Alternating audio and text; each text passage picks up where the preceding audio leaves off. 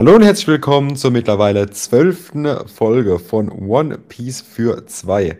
Der One Piece Podcast, bei dem wir jede Woche die neueste, äh, das neueste Chapter besprechen, wenn ein Chapter rausgekommen ist.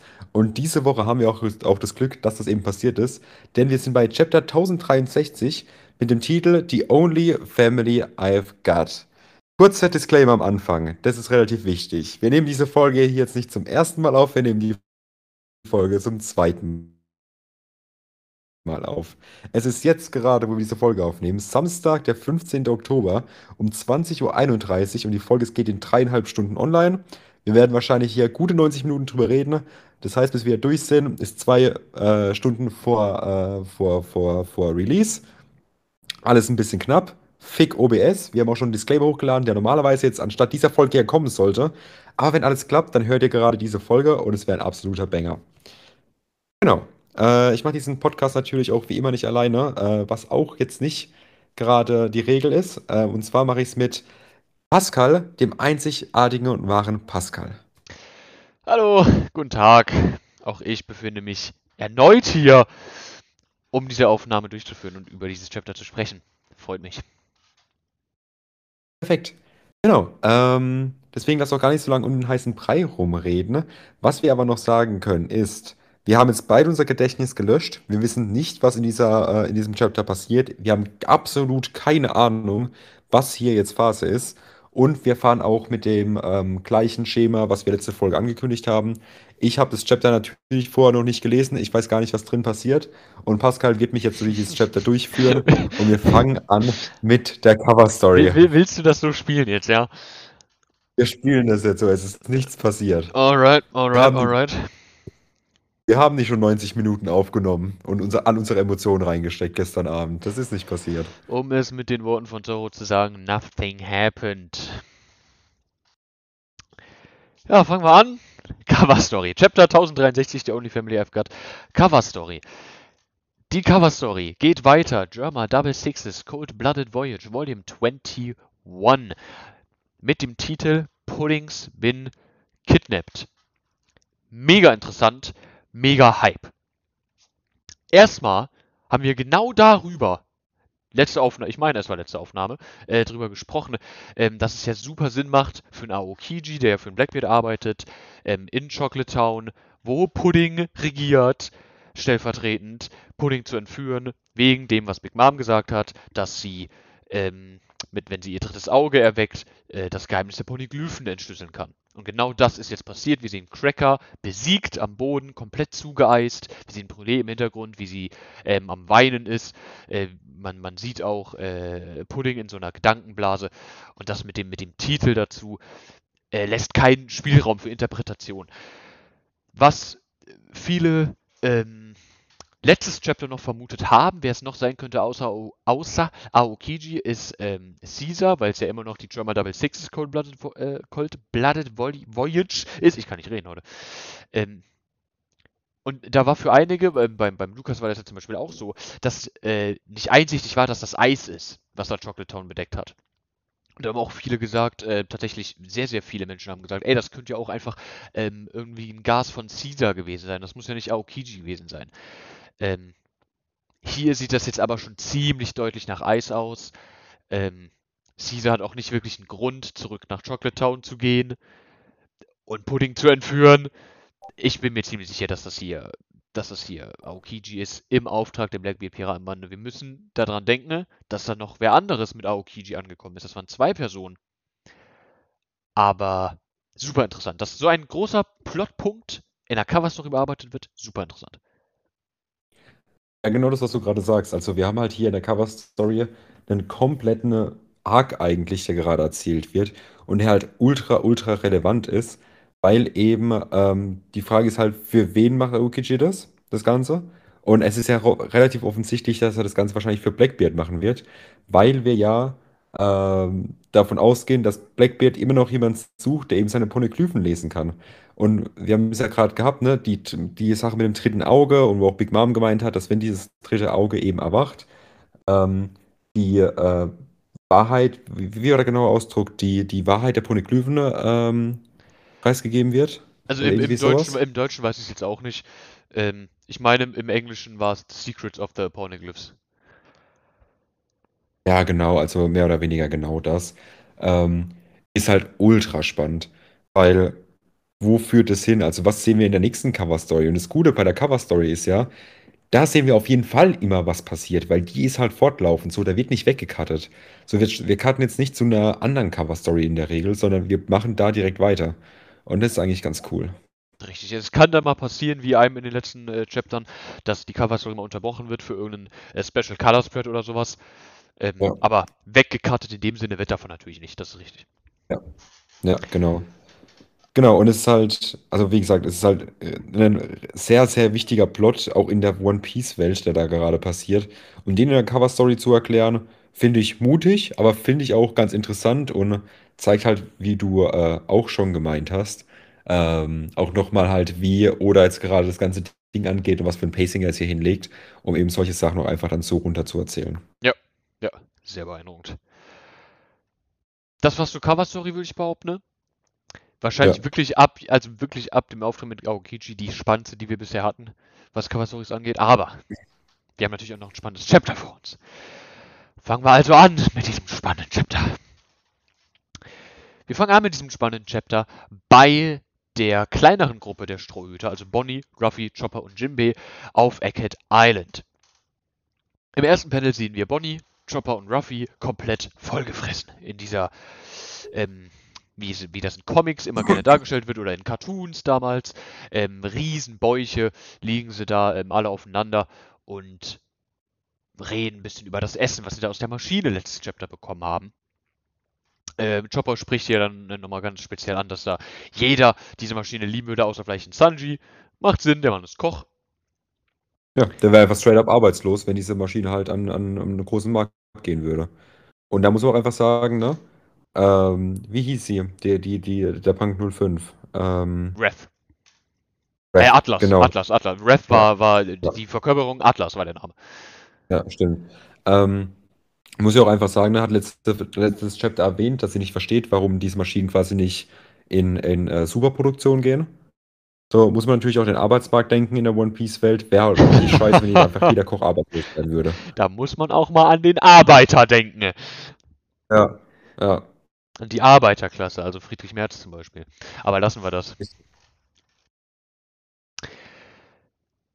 Atlas spricht dann auch äh, die Strohhüte an. Hier. Ne? Oh, ist ja klasse, was ihr alles an Essen in euch reinschieben könnt.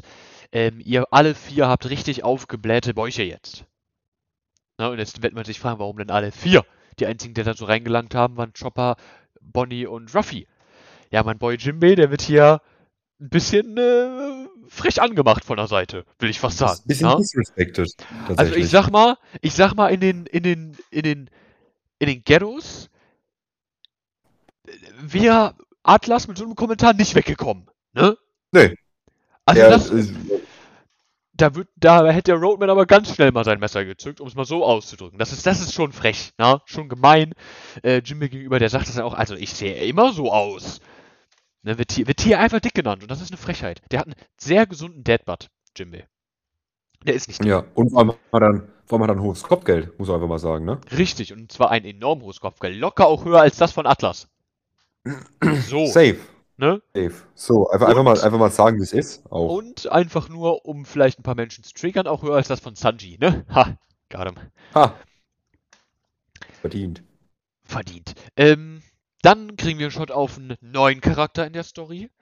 Äh, und zwar ist bei dem ganzen Essen, was da konsumiert wurde von den dreien, natürlich auch sehr viel Müll entstanden. Und dieser Müll wird entsorgt, ich würde mal behaupten, entsorgt, von einem Roboterhund.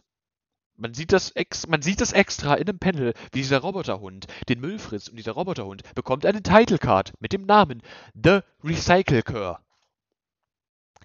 Ja. Ist erkennen. Ja, ist Canon, es gibt Roboterhunde, die Müll fressen. Der Mann heißt Recycle Cur.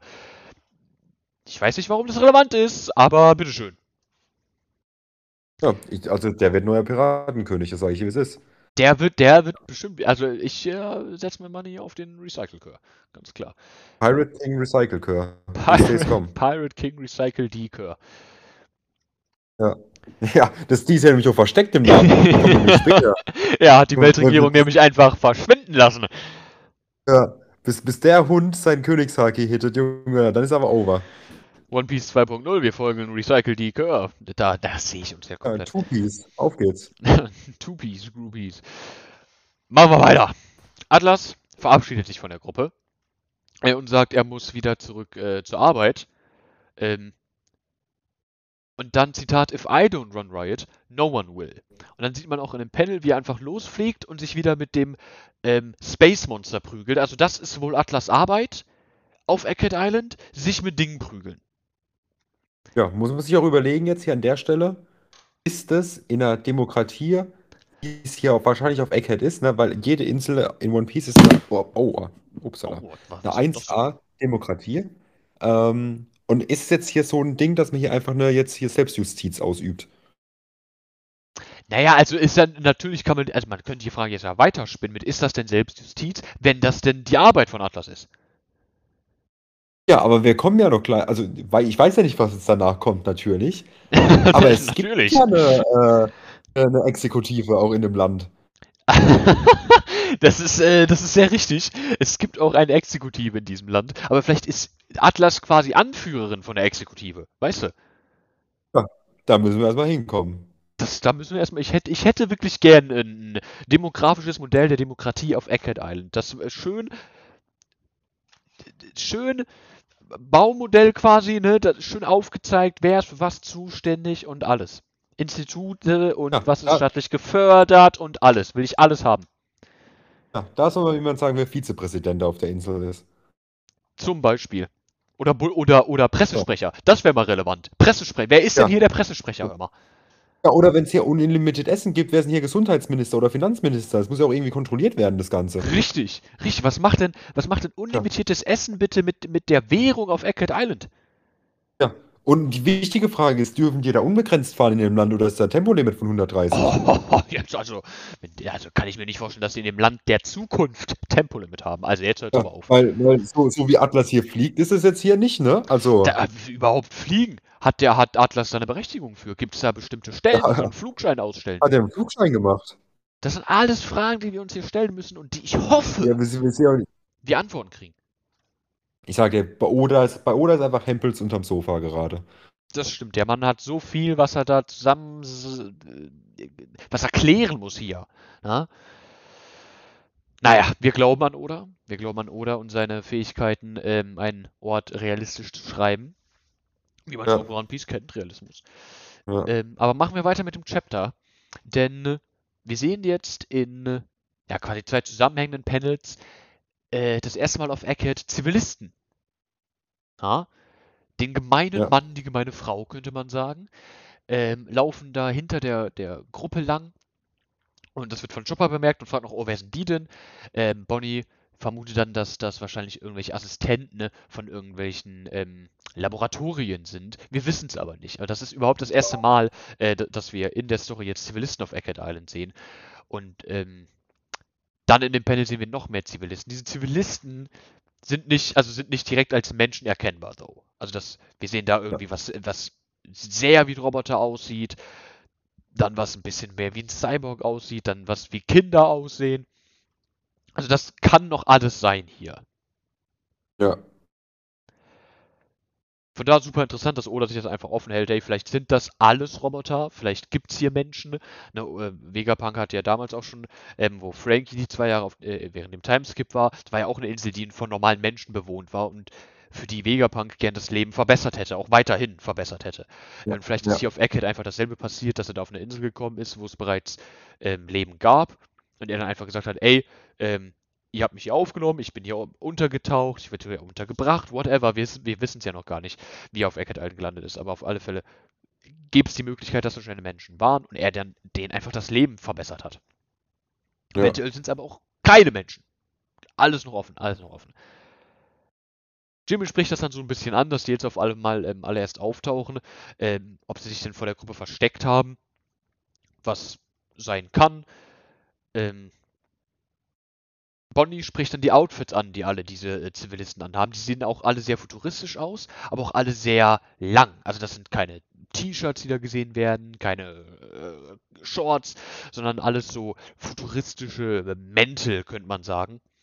Äh, was erstmal ein bisschen warm aussieht. Ruffy im selben Moment, ne, die äh, Nase, die er nun mal hat, äh, stolpert in eine weitere Maschine rein und wechselt seine Kleidung. Sein Strohhut bleibt ihm behalten, ne? offensichtlich. Das Haki des Strohhuts war zu stark. Aber seine restliche Kleidung wird ausgetauscht mit Kleidung von Egghead Island. Äh, und das ist äh, so ein futuristischer Mantel. Da steht SSG drauf, da steht Vegapunk drauf, oder Weg mindestens äh, für Vegapunk. Ähm, am weirdesten sehen so die Schuhe aus.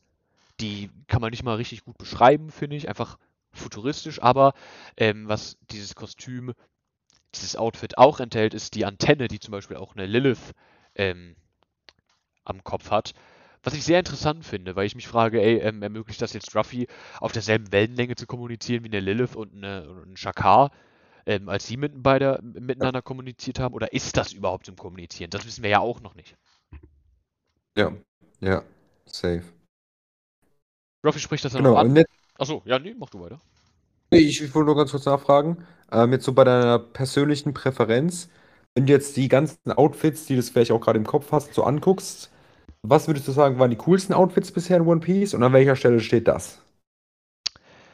Ähm, also ich denke, dass also so am coolsten fand ich schon Wano und Dressrosa, muss ich sagen. Also Ja, gerade, ne, Dressrosa, gerade der Shot, ähm, äh, wo sie dann ähm, mit, mit seiner Gruppe, äh, der Gruppe von ähm, Capone Batch gegenüber saßen, ne? Diese, diese sehr epische ja, Szene, die kennt jeder. Ähm, ja. das sah einfach badass, auch mit dem schwarzen Hut. Ähm, ansonsten war nur ne, auch mega nice Kleidung, die er da getragen hat. Ich find's okay. Ich bin nicht Riesenfan, ich bin aber auch nicht. Ich sag nicht, das ist hässlich, aber ich bin, ich find's, ich find's Ja. fein. Also vielleicht, wie, wir lesen ja alles in Schwarz-Weiß, vielleicht, vielleicht kommt es auch noch ein bisschen so aufs Coloring an. Bin ich mal gespannt, äh, was da, was da kommt. Weil vielleicht ist dieser Anzug ja auch einfach blau. Ja, aber auch das wird's nicht retten für mich. Ja, Dann wäre es immer noch nee. sehr simpel. So, also es ist, Jetzt, es wo es ist okay. ausgesprochen ist, muss ich auch sagen, nee. Es ist okay. Es ist, es ist keine komplette Blamage, äh, aber ist fein. Ja. Äh, Ruffy spricht das aber auch an, dass dieser Mantel, den er jetzt anhat, sich sehr leicht anfühlt. Also der ist nicht warm, ähm, ist sehr leicht. Bonnie spricht das dann auch an, ey, wo hast du die Klamotten her? Und dann sehen wir diese Maschine, steht fett Fashion drüber, da kann man reinlaufen. Bonnie macht das dann auch. Ähm, und sieht dann in der Maschine, dass es verschiedene Arten von Kleidung gibt, die man auswählen kann. Und sie entscheidet sich für eine Battle-Uniform. Ihre Klamotten werden ihr von der Maschine ausgezogen. Das sehen wir aber nicht. Sie sagt einfach nur, wait, I can undress myself. Und dann sehen wir sie in dem neuen Outfit und das ist ein Banger. Ja, also da hat Bonnie deutlich besser erwischt als Ruffy. Das ist richtig. Und da muss ich auch einfach mal sagen, ich war heute auf, der, ich war heute auf Instagram und gehe so meinen Instagram-Feed durch. Und auf einmal sehe ich Bilder von Bonnie und den anderen Strohhüten, die ich so nicht sehen wollte. Aber naja, machen wir weiter. Vor allem von Jimbei. Aber das ist jetzt, also, Gut, danke für die das ist, Info. Apropos Jimbei, das ist jetzt weil ein Nebenplot. Nebenplot. Apropos Jimbei, weil während Bonnie natürlich sehr gut aussieht mit ihren Klamotten, sie hat diese typischen ähm, Female äh, Klamotten in One Piece, ne, so äh, ein Outfit, was üblicherweise eine Nami zum Beispiel trägt, hat eine Bonnie jetzt bekommen. Ähm, sehr kurz untenrum, ähm, obenrum sieht sogar ganz normal aus, äh, wie, wie, wie eine normale äh, Uniform einfach, aber auch mit diesen sehr komischen Schuhen. Chopper hat ein, ein ähnliches Outfit an. Äh, Jimbei hat sich für was ganz anderes entschieden. Äh, Jimbei hat ja auch definitiv den Fashion Contest gewonnen. Der Mann rockt jetzt nämlich keine futuristischen Uniformen, kein Mantel. Der Mann rockt ein Hawaii-Hemd. Ja. Und du musst auch einfach sagen, es ist, es ist wirklich ein absoluter Banger einfach. Das, du kommst auf Also, diese futuristische Insel und alles ist äh, super beeindruckend, futuristisch und hier und da und boom und krass. Und der Mann steppt da rein und sagt sich, ich nehme ein Hawaii-Hemd. Und das, das ist ein Power-Move. ich, so, Ne? so wie Jimbei gerade hier steht, könnte man auch einfach Somewhere Over the Rainbow singen und ich würde es ihm abkaufen. Definitiv, definitiv. So, so, was dem Mann jetzt, so wie er da steht in dem Panel, was Jimmy jetzt nur noch filmen würde, ist ein Ukulele. Zack! Ja. Und ein Sangria. Zum Beispiel, super, super Outfit, wirklich super fit, super chill. Ähm, mit, also den Mann, huh, der hat absolut gewonnen, was die Outfits angeht. Ich glaube auch nicht, da muss ich Ja. jetzt mal, also auch, äh, ich bin natürlich biased, aber ich kann mir nicht vorstellen, dass irgendwer anderes von den Strohhüten, ne, die ja auch noch unvermeidlich auf Egghead landen, ne, ein besseres Outfit bekommt. Kann ich mir nicht vorstellen. Nee, wer, wer denn auch? Der Einzige, der noch ein besseres Outfit rocken könnte, wäre wahrscheinlich Karibu. Und unironisch, eventuell ein Frankie? Oder Ja, ein okay, Robin, true, ne, ja. weil da haben wir Potenzial. Ja, ja. Aber ansonsten ne, sehe ich keinen. Sehe ich gar niemanden. Also, wenn, wenn Jimbei so in Frankfurt durch die Straßen laufen würde, würde direkt gefragt werden, wie viel sein Outfit wäre. Definitiv, definitiv. Machen wir weiter, wir haben genug über Jimbei gesimpt von now. Denn äh, Bonnie will sich von der Gruppe verabschieden, sagt, ey, ich äh, suche mir ein paar Waffen zusammen, ähm, weil ne, sie hat ja gesagt, sie will Vegapunk ein paar Fragen stellen wenn ihr die Antworten auf die Fragen nicht gefallen, wird sie ihn auch umbringen wollen. Ruffy antwortet daraufhin, ey, heads up, it's Kuma. Dann eine Nachfrage von Bonnie nehme ich mal an, Puma, also auf, darauf bezogen, dass er in dem Panel immer noch ein Pizza isst und anscheinend das nicht klar rüberkam. Das heißt, in der Sekunde weiß Bonnie jetzt noch nicht sicher, wer da auf sie zukommt, aber wir wissen es jetzt, Kuma. Und da fragen wir uns jetzt erstmal, Kuma? Wie Kuma? Der ist doch bei den Revos.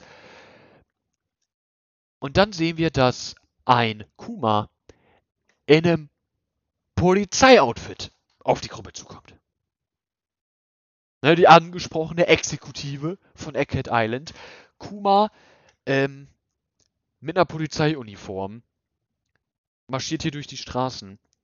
Finde ich interessant, dass ähm, also wir können davon ausgehen, dass es sich hierbei natürlich nicht um den echten Kuma handelt, von dem wir wissen, dass er sich bei den Rebos aufhält. Und wir können auch sicher sein, dass es sich nicht um einen ähm, Seraphim handelt, weil dieser Kuma keine Flügel auf dem Rücken hat. Ja. Das heißt, wovon wir ausgehen müssen, ist, dass das ein Pazifist da ist. Halt umgebaut, irgendwie ein anderes Modell oder so, spe- speziell für Egghead Island auf Vegapunk angepasst. Irgendwie sowas. Aber finde ich einfach Was, interessant. was man ja auch dann so ein bisschen, was man ja auch so ein bisschen sieht, sind ja auch an den Armen und alles, dass die Arme und quasi der, der Übergang von Schultern auf Unterarme und sowas so ein bisschen Cyborg-mäßig ist. Also vielleicht halt wirklich Ja, einfach nur der genau. Kopf von Kuma draufgeknallt, so ist das einzige Merkmal und die Körperstatur, aber ansonsten ist ja auch nicht mehr viel Kuma übrig. Nee, überhaupt gar nicht. Also das ist, das ist offensichtlich ein Pazifista. Ähm, Ruffy realisiert dann auch, ne, natürlich mit seinem Future Sight, dass er nach dem Kampf mit Kaido natürlich nochmal verbessert hat, ähm, dass äh, der Kuma sie da angreifen will und der Kuma fängt dann auch an, auf die Gruppe zuzurennen und will einen Laserbeam abfeuern auf die Gruppe. Der Kuma erklärt dann quasi so ein bisschen Exposition, warum er das tut. Und zwar sagt er, Provisions and Garments reported stolen, Thieves detected. Was ich ja übel weird finde. Also du hast da eine Maschine, wo du auf den Knopf drückst und dann kommt Essen raus. Du musst da kein Geld einwerfen, du musst da keine Karte dranhängen, du musst da keinen Ausweis vorzeigen, nix. Du drückst auf den Knopf, kommt Essen raus. Genauso mit der anderen Maschine. Die haben sich hereingestellt, zack, neue Klamotten. Und das mit dem Essen hat Atlas ja sogar noch mitbekommen und hat nichts gesagt. Und auf einmal ist es Diebstahl? Da, da sind wir mir sagen, wie das fair ist. Ich behaupte ja, das ist Framing. Das sind, Ja. das ist Framing, was hier von Polizisten Kuma betrieben wird. Ne, ich will jetzt hier keine, also, ne? Ähm, Parolen äußern bezüglich der Polizei, aber naja, ne? Naja. Naja. Naja. was aber noch viel wichtiger ist, in dem Moment, Nee, aber ich wette, du sagst es mir. dass wir gucken, ob die Aufnahme noch läuft. Ha! So, die, da haben wir die kurz läuft noch, also da äh, tickt noch weiter. Ah, okay, alles klar, gut. Bei Das tickt 24 noch. Minuten sind wir jetzt.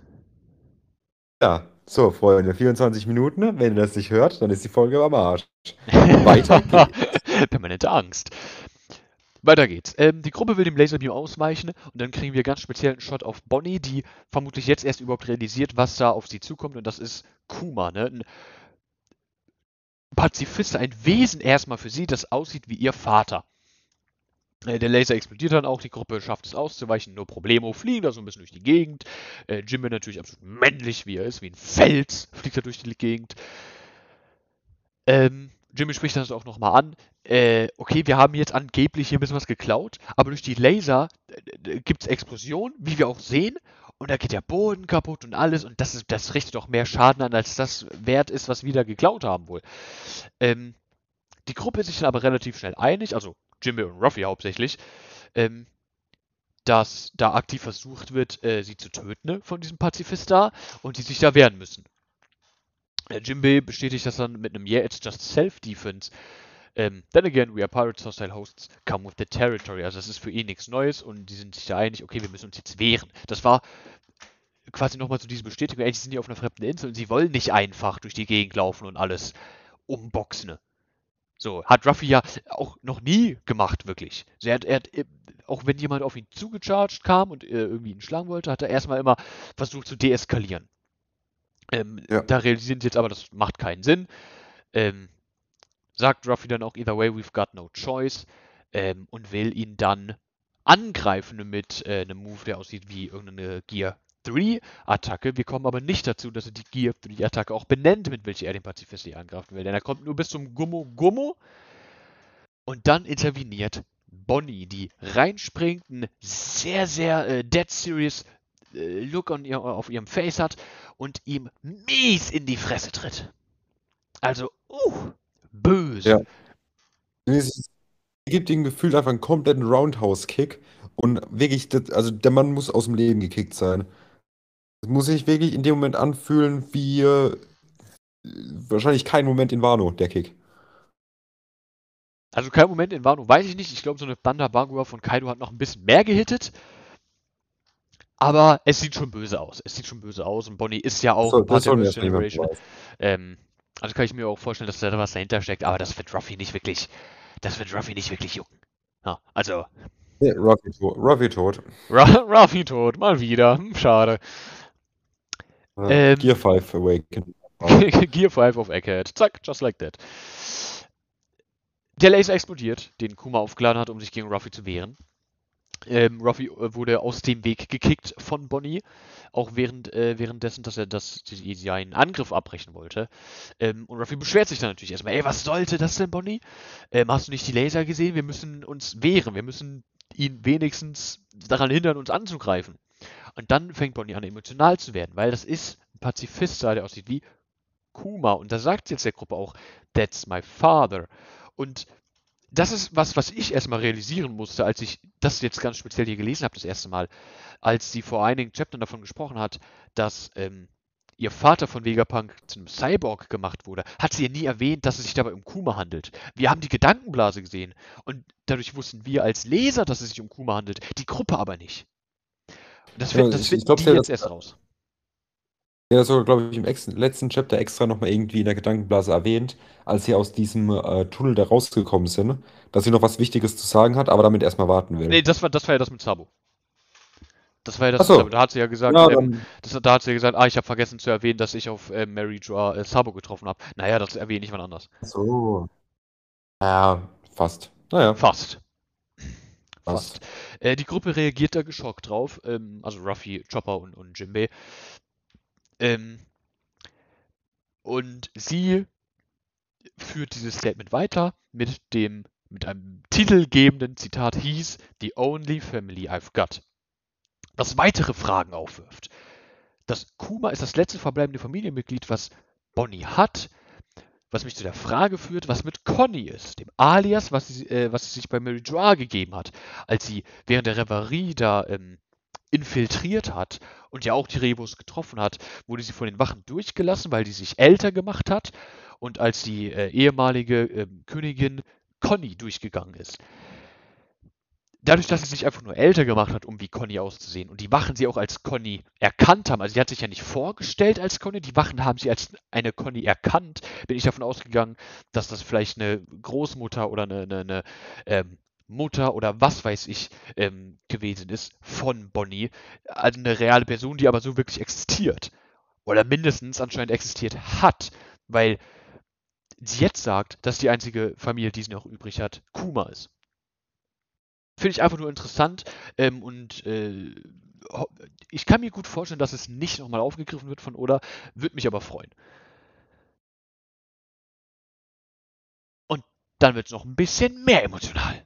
Dann wird es noch ein bisschen emotionaler, denn dann fängt sie an, ähm, Ruffy, Chopper und Jimbei anzuflehen. Sie sagt wirklich, I'm begging you. Und dann kriegen wir ein Close-up auf ihr Gesicht, wie sie Rotz und Wasser am Weinen ist, ähm, komplett mit Tränen überzogen das Gesicht, wie sie eine kleine Gedankenblase, ähm, wo Bonnie als, als sehr, sehr kleines Kind noch zu sehen ist, von Kuma hochgehoben, wie er, wie er am Angrinsen ist, also quasi wie der Vater mit seiner Tochter spielt. Und sie sagt, please don't hurt my daddy. Also sie hat hier offensichtlich schwere, traumatische ähm, Erfahrungen, die sie hier gerade am, am Durchleben ist, dadurch, dass sie einen Pazifister sieht, der aussieht wie ihr Vater. Ruffy schreibt ihr dann zu, ey, ähm, you dummy, get out of there. It's just a Pazifista. Also er spricht das nochmal an. Hey, hier handelt es sich nur um eine Maschine, um einen Pazifista. Das ist nicht sein echter Vater. Der Pazifista schießt noch, ähm, schießt noch einen Laser ab. Der Laser explodiert. Wir bleiben bei der Explosion und cutten dann weg. Aber bevor wir darüber sprechen, wohin wir cutten, sprechen wir noch kurz über diese Szene hier. Denn was wir erstmal festhalten müssen, ist, dass die Pazifisten in der Welt ja bekannt sind. Und zwar global bekannt. Jeder in der Welt kennt die Pazifista. Also die ganz normalen PX-Versions. Nicht die Pazifista, die, die Seraphim, sondern die alten noch. Und auch eine Bonnie wird die Pazifista kennen. Sie wird wissen, dass sie existieren. Und da stelle ich mir jetzt direkt die Frage, ist das ein Ding, dass sie es nicht wahrhaben will? Ist, sie, ist, ist, äh, ist das ein Ding, dass sie wirklich bei jedem Pazifist da einfach so von, von irgendwelchen traumatischen Erlebnissen heimgesucht wird, dass sie nicht anders kann, als bei jedem Pazifist zu denken, dass das ihr Vater ist, dass sie es glauben will zu einem bestimmten Punkt. Weil sie, sie weiß safe, was Pazifister sind. Aber anscheinend ist einfach nur die, die Figur, das Bild von ihrem Vater zu sehen, genug, um so eine Reaktion bei ihr auszulösen. Ist natürlich auch die Frage, ne, also inwieweit weiß jetzt zum Beispiel eine Bonnie, ähm, wie ein Pazifist da genau funktioniert. Vielleicht denkt sie auch einfach, dass da irgendwo da drin halt doch was von ihrem Vater steckt und dass man das quasi so eine Art wie rausholen könnte, ne? Dass du quasi einfach einen Kuma da hast, der ein bisschen unmodifiziert wurde, aber wenn du lang genug mit ihm redest, dann wird es zu einem, zu einem Daddy wieder. Weiß ich nicht. Ist nicht so, I guess. Also es ist wäre, auch, also dass, ich, dass sie da nicht, dass sie da nicht die kompletten Insights hat, wie die Pazifisten funktionieren. Das kann sein, ja. Das ist ja. eine Möglichkeit. Nee, ich meine, ich mein, dass, dass, dass sowas halt nicht möglich ist, so, aber das war, wie gesagt, ja, ja, kann sie ja nicht wissen. Natürlich. Die Pazifisten ja. haben nichts mehr mit dem originalen Kuma zu tun. Genau, das ist halt die Frage. Oder ob es halt wirklich einfach nur ein Ding ist, dass, ich meine, es ist verständlich somehow, dass wenn halt jetzt da jemand steht, der so aussieht wie halt ein Familienangehöriger und der zusammengeschlagen und zusammengetreten wird und alles, so, äh, ist halt trotzdem scheiße anzusehen. So, auch wenn es nicht der echte ist, ist es immer noch das gleiche Gesicht, was du vor dir siehst. So, es ist somehow auch ein bisschen Natürlich, das ist ja, das ist ja gerade für sie, wenn sie dann zum Beispiel mitkriegt, wenn, wenn andere Piratengruppen zum Beispiel von den Pazifisten angegriffen worden sind und die sich dann gegen die Ja. Pazifisten gewehrt haben, dann sieht sie ja jedes Mal ihren Vater, wie der da verprügelt wird. Die Strohpiraten, als sie nach dem zwei Jahres Timeskip ähm, zum Sabaody-Archipelago zurückgekehrt sind, haben direkt zwei Pazifisten ausgeschaltet. Wenn, Ja. das ist für sie quasi, muss es ja immer dieser Gedanke sein, was wenn? So, Ja. natürlich sind das nur Pazifistas, aber was, wenn das mein Vater ist? Weil Ja. auf, auf die Distanz siehst du das nicht direkt. Ja. Das, das Ja. kann ich mir auch Und sehr gut vorstellen, was da einfach so ein krasser, ein krasser Kopfweg ist einfach. ja. Und ähm, ich habe jetzt noch was. Und das bin ich jetzt auch selbst drauf gekommen. Und zwar habe ich ja so ein kleines Foreshadowing, was das Ganze angeht. Und zwar habe ich da, ne, also wir sehen auf dem einen Panel quasi, wie der äh, Seraphim, äh, wie, wie der Kuma ähm, Pazifista quasi gerade seinen Attack charged auf Bonnie drauf und Ruffy springt da so ein bisschen in die Bredouille, ne, so zwischenrein, um sie da zu Richtig, retten. richtig. So, jetzt habe ich mir natürlich überlegt, ne, wie wäre das jetzt, als kleines Foreshadowing quasi, wir so eine Szene nochmal erleben. Aber vielleicht sitzt halt nicht Bonnie da, sondern vielleicht sitzt ein Ruffy da. Vielleicht steht da nicht ein Kuma gegenüber, sondern ein Ace gegenüber. Und vielleicht springt da kein Ruffy rein, sondern ein Lysop. Oder ein Zorro oder ein Jimbei oder. Ja, das Nee, ist. Zoro, Zoro würde nicht reinspringen, Zoro würde ihn einfach zerschlitzen. So. Das glaube ich nicht, aber das ist ein Punkt. Das ist ein Punkt. Ja. Der Gedanke kam ja auch schon mal. Und gerade wie es hier in der, in der komisch, ja.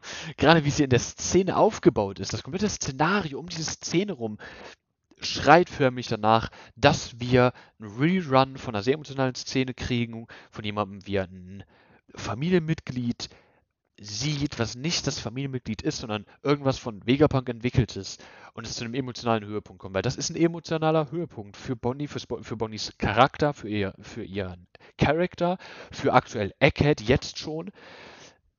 Und das, wie das alles aufgebaut ist, fühlt es sich einfach so an, als könnte sowas in Zukunft nochmal passieren. Und da würde sich ein Ace Seraphim einfach krass anbieten. Wir wissen, Ace war in Impel Down in Gefangenschaft. Wenn das auf, wenn die Seraphim einfach nur auf, auf DNA-Proben basieren, dann wäre es super easy gewesen, Ace da irgendwie was abzunehmen. Und Sengoku hat gewusst, bei wem es sich um Ace handelt, dass das der Sohn von ähm, Goldie Roger war. Das heißt, das Interesse wäre auch auf alle Fälle da gewesen. Ace war ein unglaublich mächtiger Pirat auch in der Welt. Man hat gar nicht so viel davon mitbekommen, aber er war wirklich stark. Und da die, die, die, diese, diese Brücke zu ziehen. Das, wir, wir wissen ja immer noch nicht, was für Pazifist, äh, was für Seraphim es alle gibt. Wir haben jetzt nur Mihawk, äh, Boa Hancock und jetzt eben einen Seraphim letzten Chapter gesehen, äh, Seraphim, richtig, einen Kuma gesehen, letzten Chapter. Da fehlen uns noch komplett die Infos, was es noch alles an Seraphims gibt. Und dann ja. dieser Gedanke, dass es einen A-Seraphim geben könnte, den finde ich scary.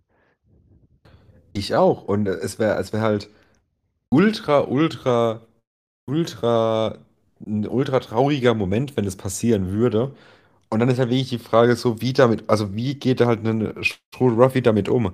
Weil, klar, die ganzen anderen äh, Strohpiraten-Mitglieder, sie sind alle äh, berührt und alles und denken sich scheiße, aber wissen ja auch im gleichen Moment, dass es quasi Ruffy da komplett getriggert von wird und halt nicht mehr rational handelt bei, in der Situation. Ja. So, und, und das wird halt nicht passieren. So, und das ist halt sehr, sehr problematisch so. Weil wenn da ihm ein Ace äh, Seraphim gegenübersteht, so dann wird der Mann von nichts mehr gestoppt. Also basically wird der komplett ausrasten. Ist, eine, ist, eine, ist definitiv eine Option, dass er, dass er, dass er von Wut über, übermannt wird.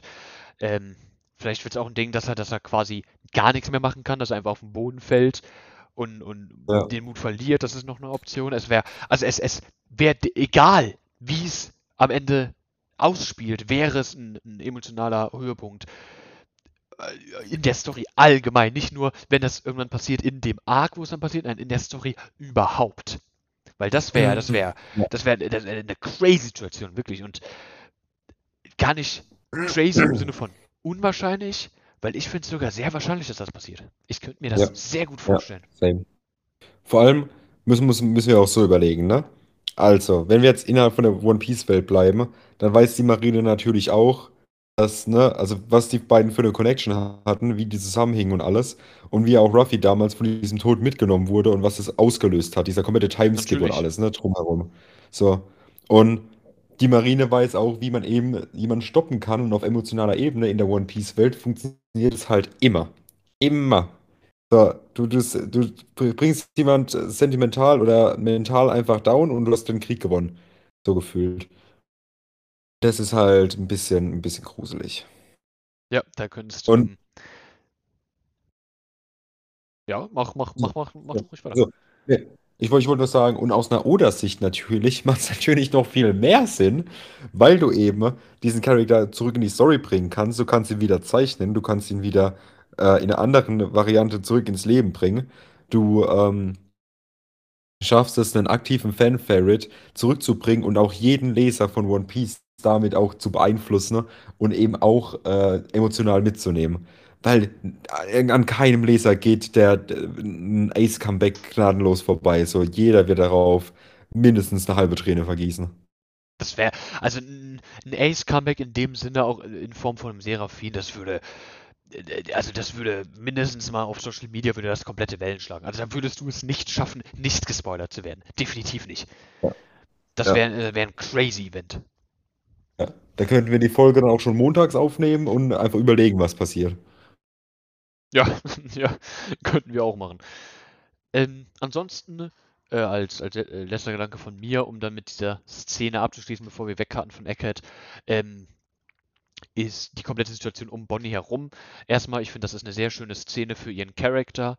Ähm, wir haben Bonnie wirklich nicht viel bisher gesehen in der Story. Wir haben vermuten können durch ne, ihre Introduction jetzt in diesem Arc, dass sie eine größere Rolle spielen wird, vorangehend jetzt in der Story mindestens für diesen Arc. Und da finde ich es einfach sehr schön zu sehen, dass Oda nicht davor zurückschreckt, den Charakter auszubauen, auch emotional. Wie er es immer liebend gerne macht mit seinen Charakteren. Der Mann gibt random Familienmitgliedern von der Don Quixote-Familie die traurigsten Backstories, die du dir ausdenken kannst. Da Grüße gerne raus an Sir Pink. Ja. So, und der Mann ist ein Meister darin, Charaktere emotional aufzubauen. Und das ist ein super schöner Moment für Bonnie als Charakter. Ähm, und ich freue mich jetzt schon mega drauf, mehr von ihrem Charakter zu sehen, vorangeht. Vor allem das ist ja immer noch die Frage, was, was, was ist mit dem echten Kuma? Ähm, kommt der echte Kuma zurück? Gibt es eine Reunion quasi im großen Krieg, weil dann alle Parteien miteinander kämpfen? Was hat Kuma überhaupt zu sagen? So, ist er vielleicht, hat, also kann er, hat er vielleicht wirklich einfach Sachen jetzt mitbekommen und alles äh, bei der, bei der Weltregierung, die halt ein kompletter Gamechanger sind. Und sobald er halt äh, geistig wieder ganz beisammen ist und alles, droppt er da die, das Knowledge und die Infos, die einfach komplett äh, weltenbrechend sind, wäre natürlich auch insane. Das wäre crazy. Auch äh, für mich überhaupt. Ähm, diese Connection. Ich, äh, ich hätte niemals erwartet, dass Kuma so eine relevante Story hm. im letzten Teil von One Piece haben wird. Das, ja, ja, absolut. Du hast, du hast das damals mitbekommen mit dem Pazifista und dass da an Kuma rumexperimentiert wurde. Und den, den großen Auftritt hatte Kuma ja dann, als nach dem Zwei-Jahres-Timeskip Frankie zum Schiff zurückgekommen ist und Kuma das bewacht hatte. Ja. Und das war für mich damals quasi der Höhepunkt von Kuma als Charakter. Und dann Aber danach war auch ja? Danach war gefühlt so Kuma vorbei, weil er, er hat seinen Zoll gemacht und alles und der Charakter ist abgeschlossen. Da, da kommt nicht viel mehr. Richtig, richtig. Das war so der, der Mut. Dann war, dann war übel lange Stille und dann, haben, dann wurde der Name wieder in die Story zurückgebracht mit, ähm, mit den Revos. Ne? Sabo, der da angesprochen ja. hat auf Merijoa, ey, wir wollen hier Kuma befreien. Dann haben wir erfahren, dass er zum Sklaven von den Celestial Dragons geworden ist. Dann haben wir Bonnie auch wieder gesehen auf Merijoa und so wurde er in die Story zurückgebracht. Aber auch da an dem Punkt habe ich nicht erwartet, dass er so eine zentrale Figur in diesem letzten Teil von One Piece sein wird. Ich finde das super beeindruckend, dass Oda es geschafft hat, einem Charakter, dem wir so früh begegnet sind, auf Thriller Bark sind wir Kuma begegnet. Ja. Ein Charakter, der so früh eingeführt wurde, äh, zu diesem Punkt der Story, der, der nicht Teil des Maincasts ist, das ist kein äh, Mitglied der Strohbande, das ist kein Lord, das ist kein Kaiser, das ist so im großen Scheme der Dinge könnte man sich fragen, was ist ein Kuma überhaupt noch? Weißt du? Aber dass so ja. ein Charakter immer noch relevant gehalten wird von Oda, finde es, es zeugt einfach nur wieder davon, wie gut Oda mit seinen Charakteren umgehen kann. Ja, er kann sie, er kann sie glaubwürdig zurück in die Story bringen, auch nach, nach wirklich jetzt, es ist ja nicht gelogen so, es sind, es sind zehn Jahre vergangen so zwischendrin, äh, was währenddessen passiert ist. Also zehn Real-Life-Jahre. Und er hat es einfach geschafft, den Charakter wieder zurückzubringen. Absolut ja. crazy. Ja, das ist super beeindruckend. Hast du sonst noch Anmerkungen zu diesem Teil des Chapters? Ähm, aktuell nicht, nee. Und ich bin jetzt auch gespannt, was als nächstes kommt. Ich bin gar nicht so gespannt, was als nächstes kommt, weil ich hab's ja schon gelesen, ne? oh, echt? Ah, nee, wusste ich gar nicht. Also, ich, okay. Äh, ja, wir hatten ja sogar geschrieben. Was hast du dich spoilern lassen? Hör mal, ich habe mich spoilern lassen und dann habe ich es ja aber auch am Freitag auch gelesen, bevor wir die Aufnahme so. hier machen. Ja, ja, richtig, ja, stimmt. Es ist ja, ja Freitag. True. Ja, es ist Freitag. Es ist, ist gerade Freitag, 8, 8, äh, 20 Uhr. Richtig. Und äh, was, du mir auch damals, was du mir auch damals geschrieben hast, war, ähm, und das musst du auch vielleicht sagen, es passiert normalerweise nie, dass ich vorher irgendwie Infos bekomme, weil ich halt sage, äh, wir reden davor nicht drüber, wir reden alles im Podcast. Und ich habe die Nachricht bekommen, yo, egal was du dir vorstellen kannst, es übertrifft alle deine Vorstellungen. Und jetzt bin ich gespannt, was kommt. Und das bist du zu Recht. Und da schon mal als ähm, Appetithäppchen vielleicht für die Zuschauer, was hast du denn getippt, was passiert? Also, mein Tipp damals war, wenn was krasses passiert, wo wir aber auch schon im Podcast drüber geredet haben, war mein Tipp, dass quasi Kit auf Blackbeard trifft und die beiden miteinander clashen. Weil wir haben ja überlegt, ne, wer geht wohin und Sphinx war es jetzt ja nicht und Elbaf haben wir auch noch nicht gesehen. Aber Lore wird natürlich nach Elbaf ganz gut passen, Lore würde es auch nach Sphinx ganz gut passen und Kid würde eigentlich ganz gut passen, dass der Charakter einfach stirbt und deswegen einen Encounter mit Blackbeard bekommt und somit Blackbeard eben an die ähm, zwei, drei, nee, Zwei. zwei, ne? Poneglyphen. Zwei. Kid Ja, hat zwei. ja, zwei. Zwei, zwei Poneglyphen von Kid rankommt. Genau, das War war mein Tipp. war jetzt ein bisschen böse ausgedrückt mit dem äh, Kid stirbt, aber äh, im Kern hast du da recht. Ne? Das wäre ein super Climax für seinen Charakter, finde ich. Ja. Na, das ist nur der Tipp für die Zuschauer. Ich werde das noch nicht kommentieren. Denn und, und auch nochmal vielleicht, für alle, die das vielleicht gar nicht so im, im, im Kosmos haben, dass in einem Story-Arc, wo wir uns gerade befinden, Eckhead, weggekattet wird, kommt nicht vor. Das ist bisher nicht passiert. Straight up. Es wird mal weggekattet, wenn wir uns in Story-Arcs zwischen besonderen Ereignissen befunden haben, wie zum Beispiel Wano, äh, wenn die Acts gewechselt haben zwischen Akt 1 und Akt 2 und zwischen Akt 2 und Akt 3, haben wir dann mal in die Welt gecuttet, um zu sehen, was denn mit der Welt los ist, mit einzelnen Charakteren, was die so machen und haben einzelne Shots auf die bekommen. Aber es ist nie passiert, dass wir während dem Adventure in einem Story-Arc einfach wegcutten. Und das In passiert. den meisten, in den meisten Fällen war es ja auch immer so, dass wenn wir weggecuttet haben, wir quasi äh, Flashbacks bekommen haben. Jetzt zum Beispiel meistens halt zu Ruffy oder halt äh, den einzelnen Charakteren oder so. Aber es hat immer doch relativ direkt äh, Bezug auf den aktuellen Arc gehabt. Und jetzt cutten wir wohin? Jetzt cutten wir. Titelcard, a certain sea in the new world. Wir cutten irgendwo hin in a new world und wir sehen in dem Panel ein Schiff von der Armada von Blackbeard. Das erkennen wir auch daran, äh, dass wir Blackbeards typische Lache zu sehen bekommen. Seh, ha, ha, ha, ha. Das heißt, Blackbeard ist auch anwesend. Das Schiff ist auf offener See und wir sehen irgendwie, dass da eine Explosion im Wasser passiert, mit ähm, was auch ein bisschen aussieht wie Conqueror's Haki, was da wegfliegt. Dann gehen wir ins nächste Panel und wir sehen das U-Boot von Law. Und dann sitze ich hier und denke mir so, scheiße. Weil wir haben die Blackbeard-Lacher. Wir haben Law. Und wir haben jetzt eine Situation, wo Law, also wo Blackbeard Law am Chasen ist. Und das nicht gut. Das ist Das nicht gar gut. nicht gut. Das, Nee. das, ist, das ist keine Situation, in die du als One Piece-Fan kommen willst, dass einer der Main-Antagonisten der Story im Allgemeinen auf einmal auf den wahrscheinlich beliebtesten Support-Character in der Story treffen. Das willst du nicht haben. Nee, Weil das kann, das, das kann für eine Partei nicht gut ausgehen und wir wissen alle, welche Partei das sein wird. Aber kommt es denn überhaupt zu Beef? Zu Kriegereien? Vielleicht kennen die beiden sich ja, sind äh, Best Homies. Vielleicht arbeitet, vielleicht ist Law der Ten Titanic Captain, von dem wir nichts wissen, hat die ganze Zeit für Blackbeard gearbeitet.